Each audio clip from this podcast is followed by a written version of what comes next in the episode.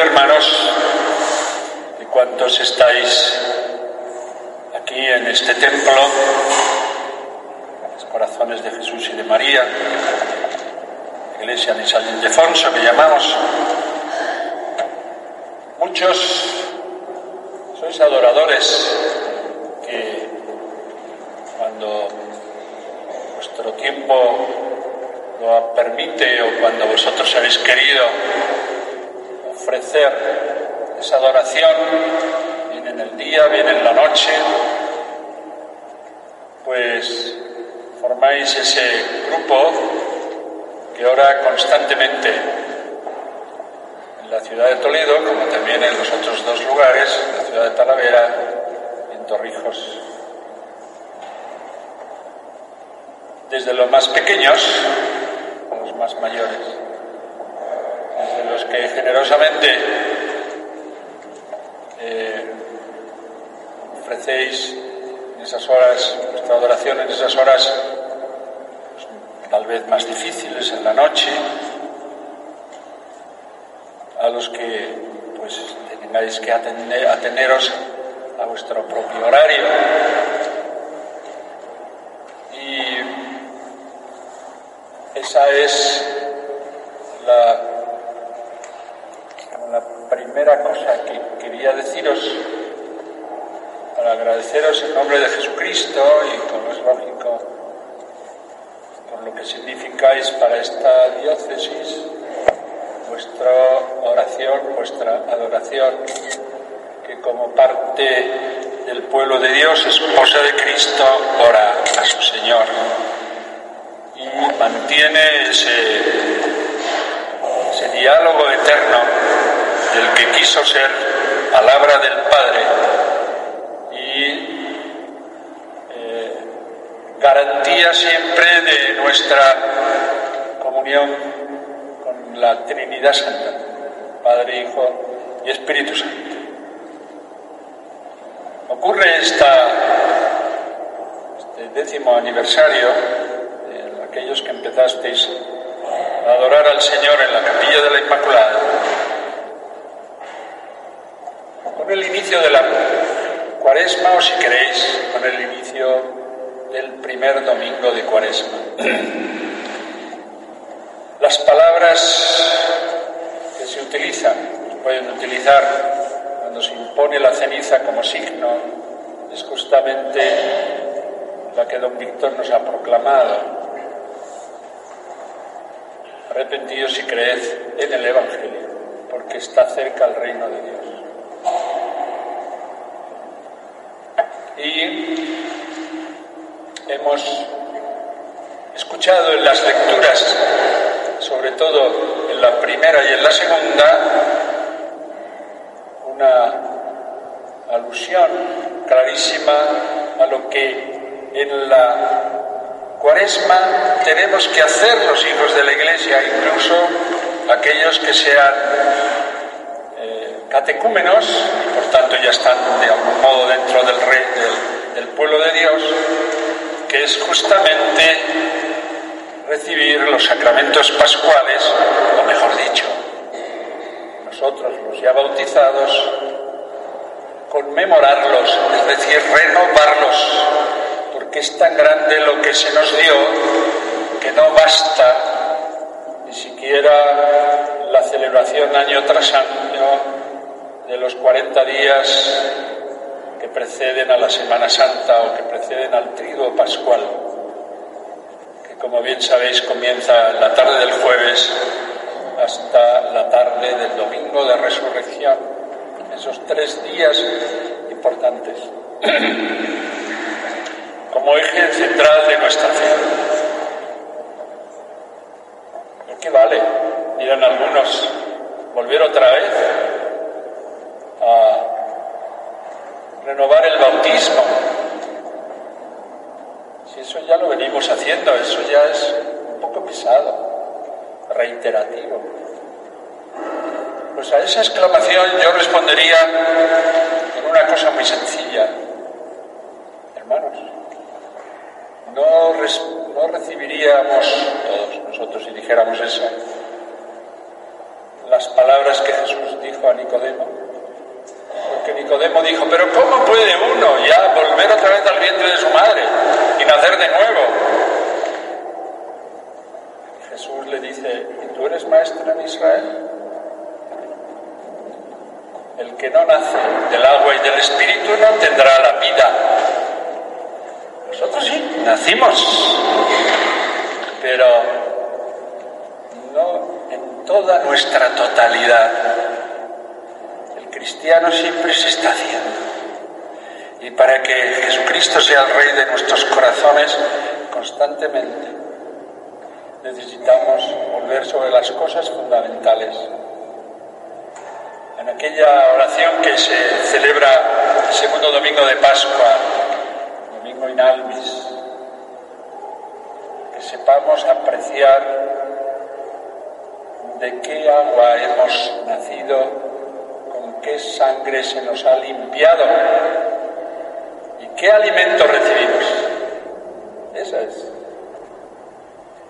Por tanto, la evocación de Noé y aquellas aguas salvadoras para Noé su familia y los animales del universo es una manera de hablarnos, y así lo hace esa primera carta de San Pedro que hemos escuchado en segundo lugar, como una catequesis a aquellos que hacía poco habían recibido las aguas bautismales, que a nosotros nos viene bien. Y con la forma tan escueta que tiene San Marcos de narrar las cosas, se nos habla esos 40 días. Pensad que la escritura, cuando se habla de 40 días, se está anunciando que hay algo importante que viene. Aquellos 40 días que Moisés estuvo en el Oreb, a ellos siguió el pacto, la alianza de Dios con su pueblo. Aquellos 40 días que caminó Elías también hasta el monte Sinaí, o el Oreb, que es lo mismo, precedieron a esa manifestación del Señor, aquel profeta que decía que se encontraba solo. Los 40 días que Jesús ora da lugar justamente a lo que dice el Evangelio. Jesús marchó a Galilea, comenzó a predicar y anunciar que el reino de Dios está cerca y diciendo, arrepentíos y creed en el Evangelio. Pero ahí se habla de tentaciones. ¿Cómo tentaciones? Sí, necesitamos siempre saber de qué estamos tentados. Y sobre todo, de no tener un concepto de la vida cristiana como si fuera todo una novelita rosa o una telenovela que parece como si siempre termina en un final feliz. Claro que hay un final feliz, pero el Señor no nos ahorra el que nosotros, sabiendo que no nos salvamos a nosotros mismos, tengamos que disponernos para la lucha, sabiendo que vencemos. Ah, eso es importante.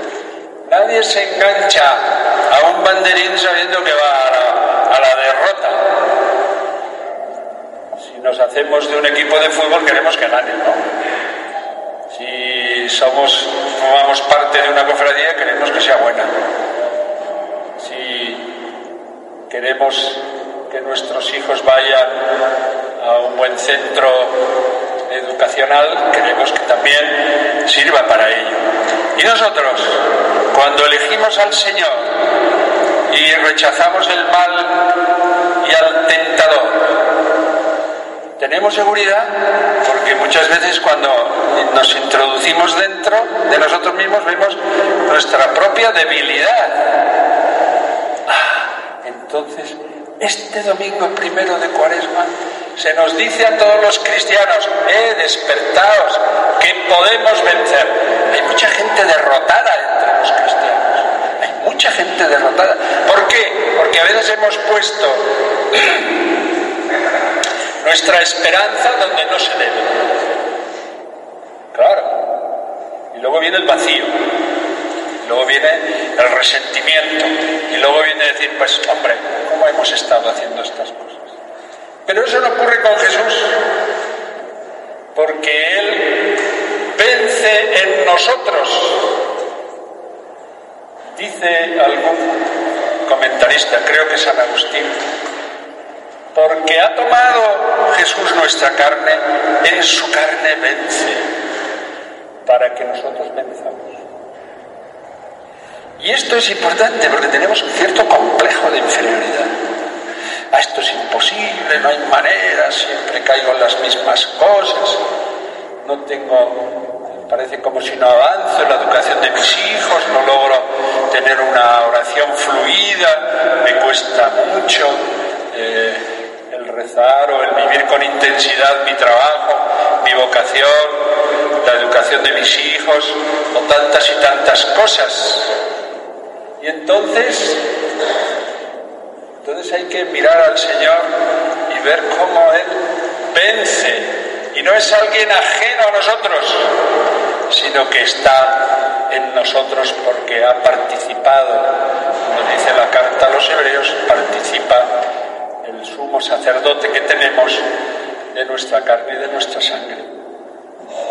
Es por tanto ajeno a nuestras luchas, a nuestros esfuerzos, a todo lo que significa nuestra vida cristiana, que es maravillosa, que es una garantía para nuestra felicidad.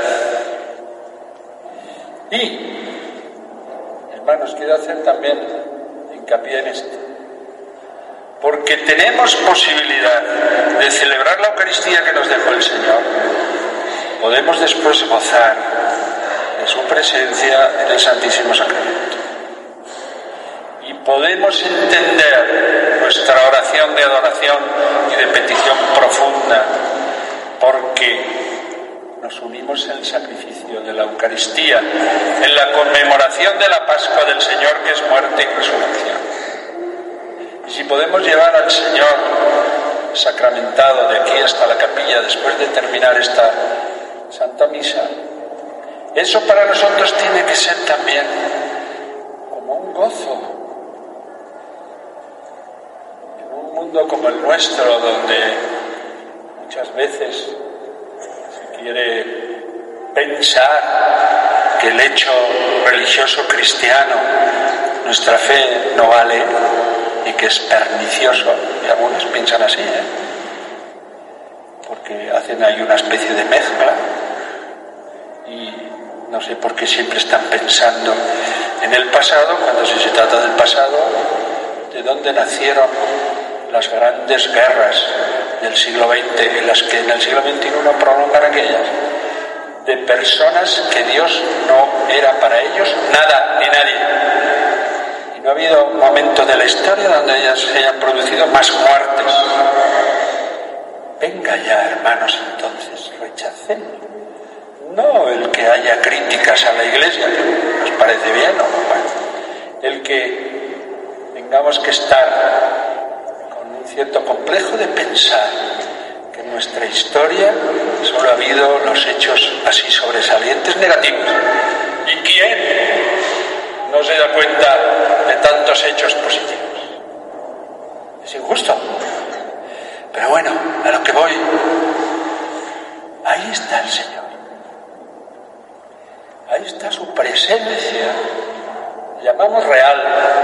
El Señor tiene muchas presencias. La llamamos real para decir que es como más importante o más intensa. No sé, da igual.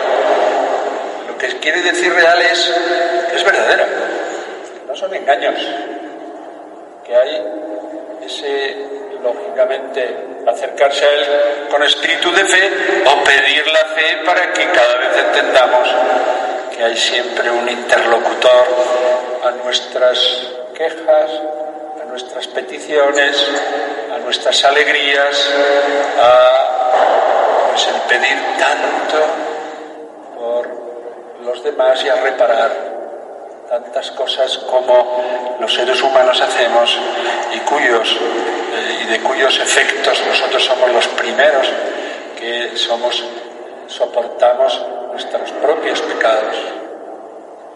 Sí, a Dios no le alcanzamos con nuestros males. El problema es que nuestros males caen sobre nosotros y el resto de la humanidad.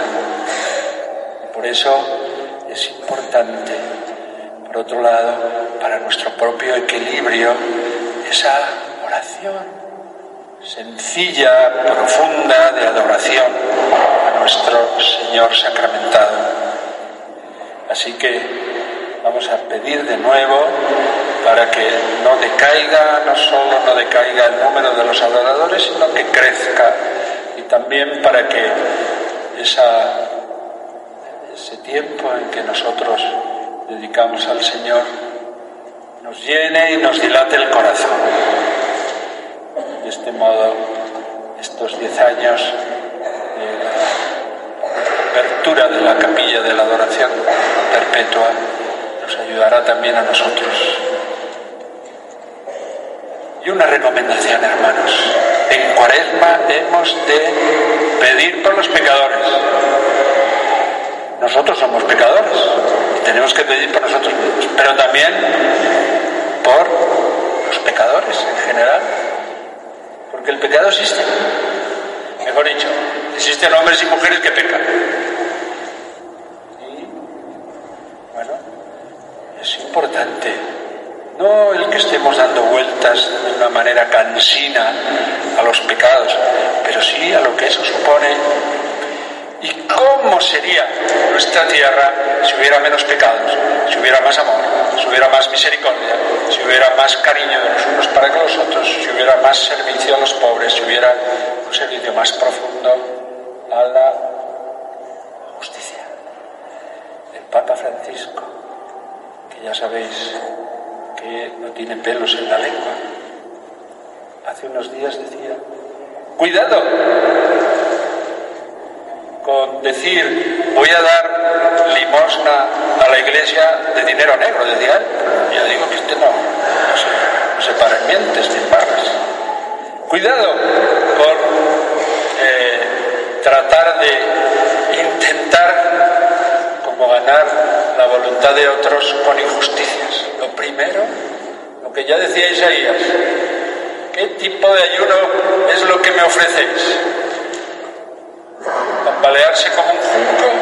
No, abre las prisiones injustas, las injustas.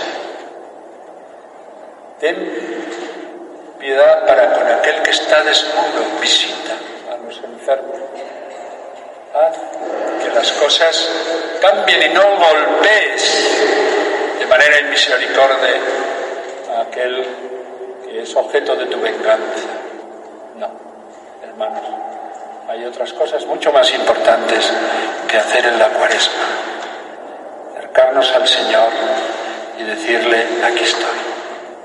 Contigo quiero vivir este tiempo, una hora, media hora, lo que fuere, para que verdaderamente esta humanidad no se aleje de aquel que es fuente de agua viva, porque muchas veces, como en el pasado, ahora también estamos cavando cisternas que no tienen agua sino barro y despreciamos las fuentes de agua viva, que no sea así entre nosotros.